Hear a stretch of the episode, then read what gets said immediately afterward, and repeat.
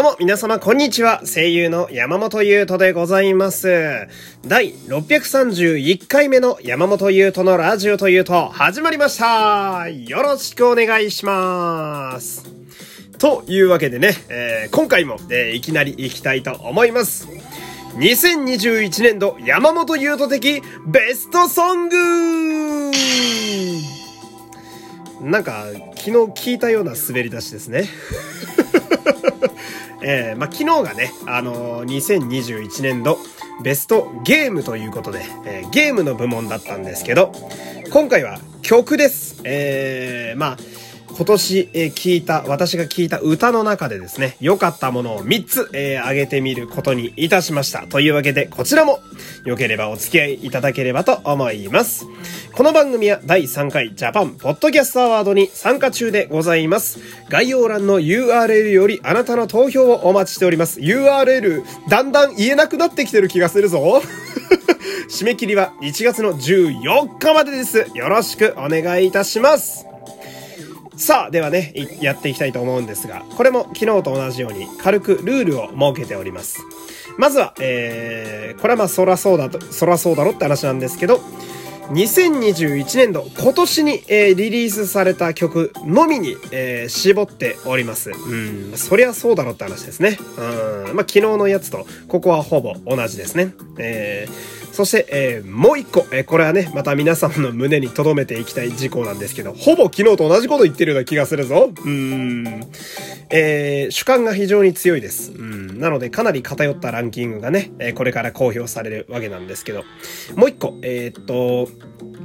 ここに、え今から出す3つの曲は、私が実際に購入して聴いている曲に限っております。うん。なので私が、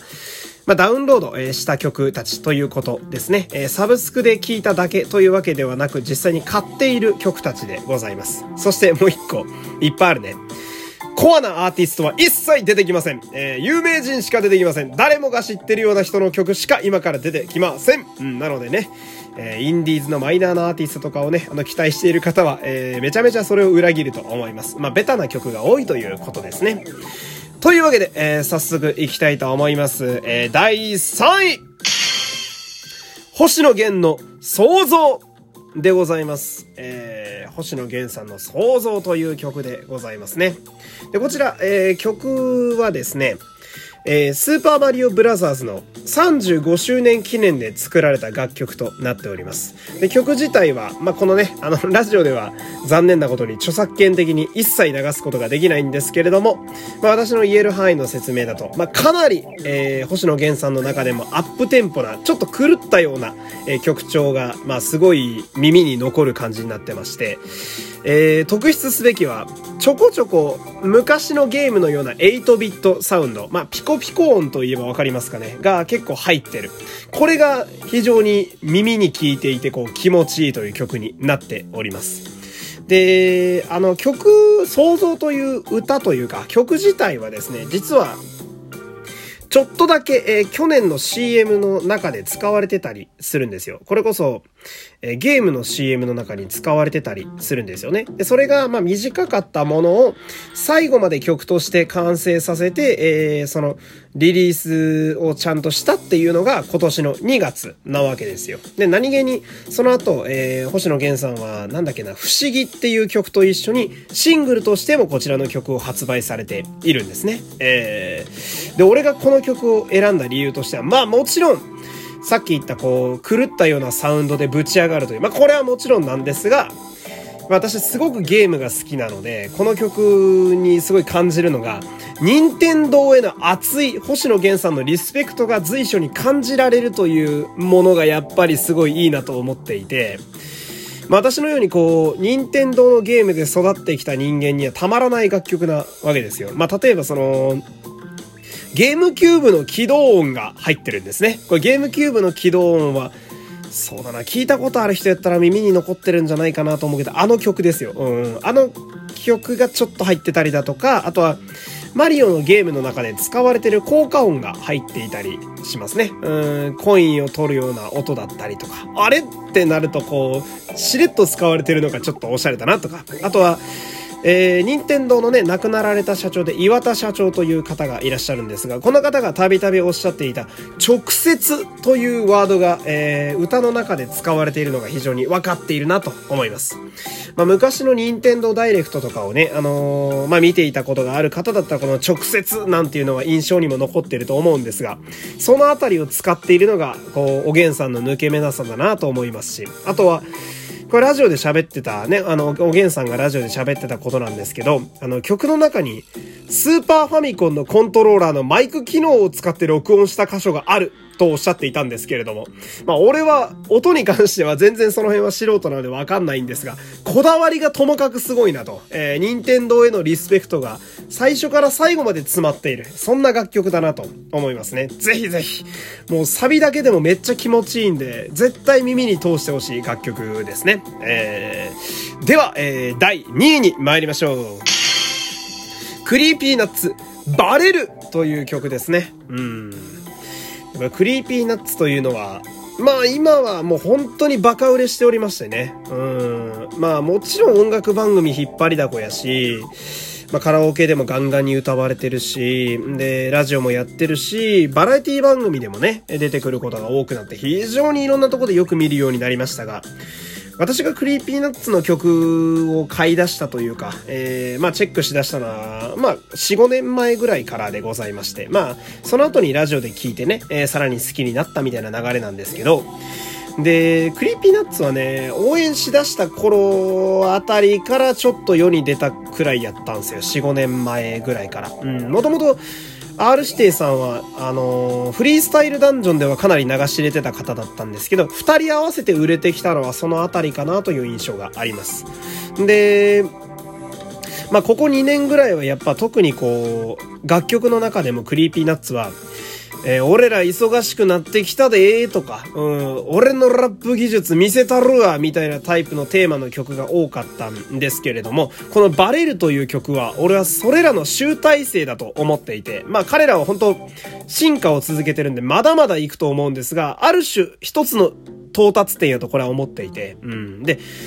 クリーピーは、その、さっきも言ったけど、バラエティとかラジオで結構出てくるんで、まあ、ある種芸人さんのようなひょうきんなイメージが結構あったりするんだけど、あの、音楽の世界というか、ヒップホップの世界においては、やっぱね、圧倒的に若き王者なわけですよ。お笑いで言う霜降り明星みたいなところがあって、うん、もう、王なのね、凄まじくセンスがズバ抜けてるんですよ。うん。で、王様であるからこそ、勝ち続けてきた立場だからこそ書ける、こう、ギラギラした歌詞。えー、これを、書かせた時の彼らの輝きはやっぱ何にも変え難い。で、これがよく出てるのが最近の曲だとこのバレるやと俺は思っていて。うん。その、まあ、 Creepy Nuts ってラジオが本当に面白くてトークがね。うん。で、そのリスナーがバカ笑いした後に曲振りで出てくるラップはバチバチのこう王者のラップっていうこの辺りのギャップがやっぱ彼らは癖になるなと。うん。やっぱ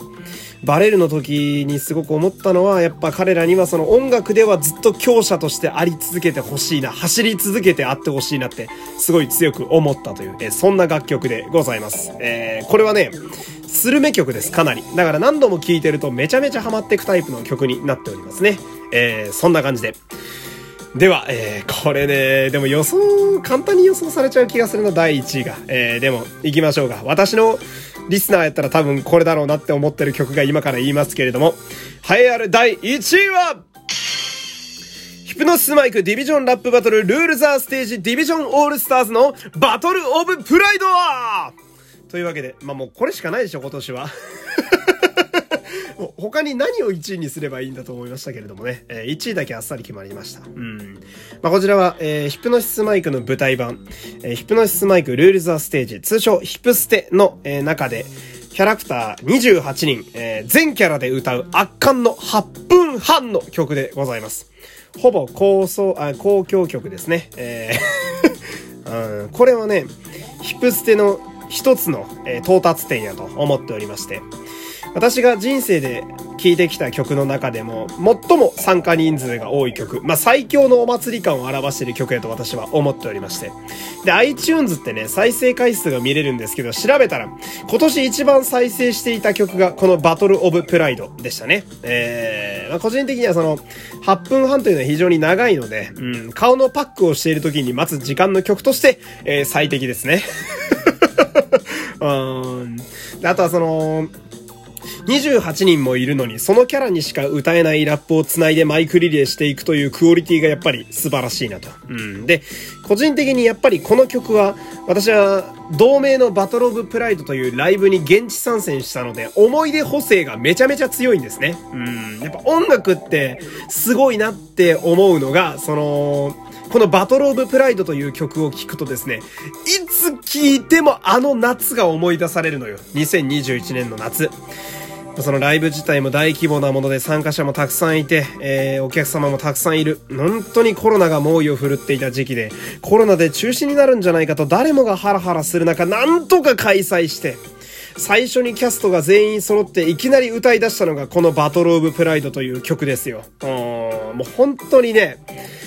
いや、マジで、あのー、いろんな感情がない混ぜになって、この曲が流れてきて、高野明さんっていうね、一番最初に歌う方が歌い出した瞬間に、もう、ぐちゃぐちゃになって泣いたのを今でも鮮明に思い出せる。うん、すごい。とんでもない曲だなと思いますね。時代も反映しつつ、えー、様々な思いがこの曲には、俺的には込められてるなと、えー、そう思える曲でございます。まあ、これからも末永くヒップステを応援していきたいなと、えー、そういう楽曲でございますね。というわけで、えー、めちゃめちゃ主観まみれ、そして偏りまくっていたランキングでしたけれどもね、えー、いかがでしたでしょうか？ぜひ気になるものがあればですね、えー、視聴して、かつ、ダウンロードして買っていただけると嬉しいなと思います。というわけで、えー、最後までお付き合いありがとうございましたりがとうございました。山本優斗でした。また明日さよなら